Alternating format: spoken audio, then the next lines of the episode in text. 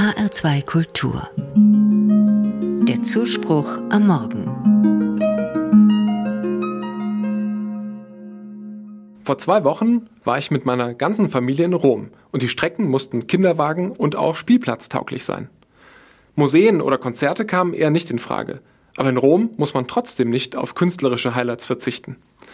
Ein Ort, an den es mich immer wieder zieht, wenn ich in der ewigen Stadt bin, ist die Nationalkirche der Franzosen, San Luigi dei Francesi. Sie liegt zwischen Piazza Navona und Pantheon, also mitten in der römischen Altstadt. Ja, die ganze Kirche, sozusagen als Gesamtkunstwerk, ist schon beeindruckend. Aber besonders die Capella Contarelli hat es mir angetan. Gleich drei Werke Caravaggios zeigt die zunächst unscheinbare Seitenkapelle links neben dem Hauptaltar. Das heißt, sie wäre unscheinbar, würde sich nicht immer ein riesiger Pulk von Menschen vor ihr versammeln, um den berühmten Matthäus-Zyklus Caravaggios zu sehen. Ein Geheimtipp ist das also sicher nicht. Aber was ist in Rom schon ein Geheimtipp? Trotz des Andrangs, es lohnt sich für mich immer wieder. Gerne habe ich deswegen auch meine Kinder mitgenommen. Meistens ist die Kapelle auch ganz hell erleuchtet, jedenfalls dann, wenn ein Tourist eine Münze springen lässt. Dann kann man die Bilder für wenige Minuten besonders gut und in hellem Licht betrachten. Vor der Kapelle stehen fällt mein Blick zunächst auf die mittlere, frontale Darstellung des Evangelisten Matthäus, der gebannt auf einen Engel blickt. Dieser scheint ihm etwas zu erklären. Die Gestik des Engels und insbesondere seine Hände deuten das an.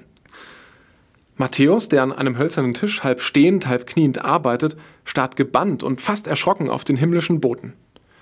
Seine Haltung deutet Überraschung und Bewegung an. Zugleich hält der Evangelist einen Schreibgriffel in der Hand und es scheint, als diktiere der Engel dem Autoren gleichsam den Text des Evangeliums. Es ist eine hochdynamische, spannungsreiche und zugleich artifizielle Szene.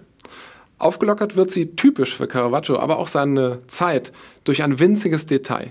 Der Schemel, auf dem das Knie des Evangelisten ruht, ragt mit einem Bein gleichsam aus dem Bild heraus in Richtung des Betrachters. Es zeigt nicht nur die künstlerische Meisterschaft Caravaggios, sondern will den Betrachter sozusagen in das Bild, in diese Szene hineinholen und Vergangenheit und Gegenwart verbinden. Die Botschaft ist klar. Das Evangelium ist von einem Menschen geschrieben, aber dieser war himmlisch inspiriert. Es handelt sich also nicht einfach um einen profanen Text, den sich jemand ausgedacht hätte. Könnte man den Begriff Verbalinspiration eigentlich besser in ein Bild fassen? Das Bild links davon zeigt die Berufung des Matthäus. Caravaggio holt die Szene in den Kontext seiner Zeit. Die Protagonisten tragen barocke Outfits.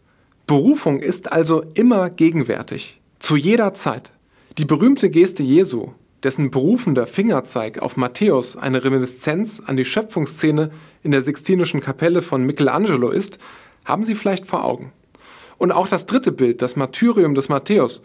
Oh, da geht das Licht aus und wir stehen wieder im Dunkel der Kapelle und des trüben Tageslichtes. Es ist das Licht, mit dem Caravaggio aber gerechnet hat und für das die Bilder eigentlich ausgelegt sind. Schnell findet sich aber ein Tourist, der den nächsten Euro zur Beleuchtung einschmeißt und die Schau und das Staunen, das Suchen und Interpretieren geht von neuem los. Nur meiner Tochter reicht es jetzt. Papa, wir müssen jetzt weiter. Auf den Spielplatz. Ja, das hatten wir ihr versprochen. Aber wer weiß, vielleicht steht sie in ein paar Jahren auch begeistert und rätselnd vor den Caravaggio-Bildern. Am Spielplatz an der Engelsburg jedenfalls hatten mich die Bilder noch nicht losgelassen. Und wenn Sie mal wieder in Rom sind, gehen Sie unbedingt in die Kirche San Luigi dei Francesi. Es lohnt sich immer.